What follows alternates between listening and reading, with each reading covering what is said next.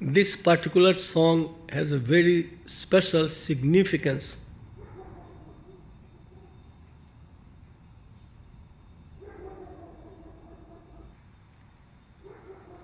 Sri Ramakrishna's dearest disciple, Swami Vivekananda,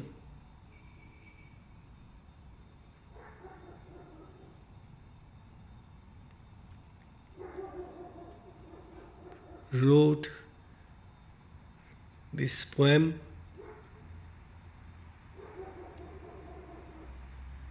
or you can say most prayerful most inspiring most illuminating and most fulfilling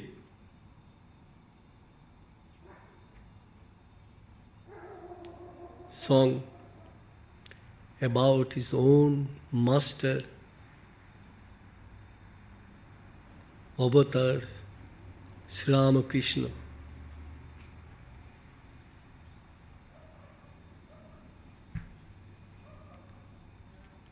So the words are my Swami Vivekananda and the music is by the seeker in me.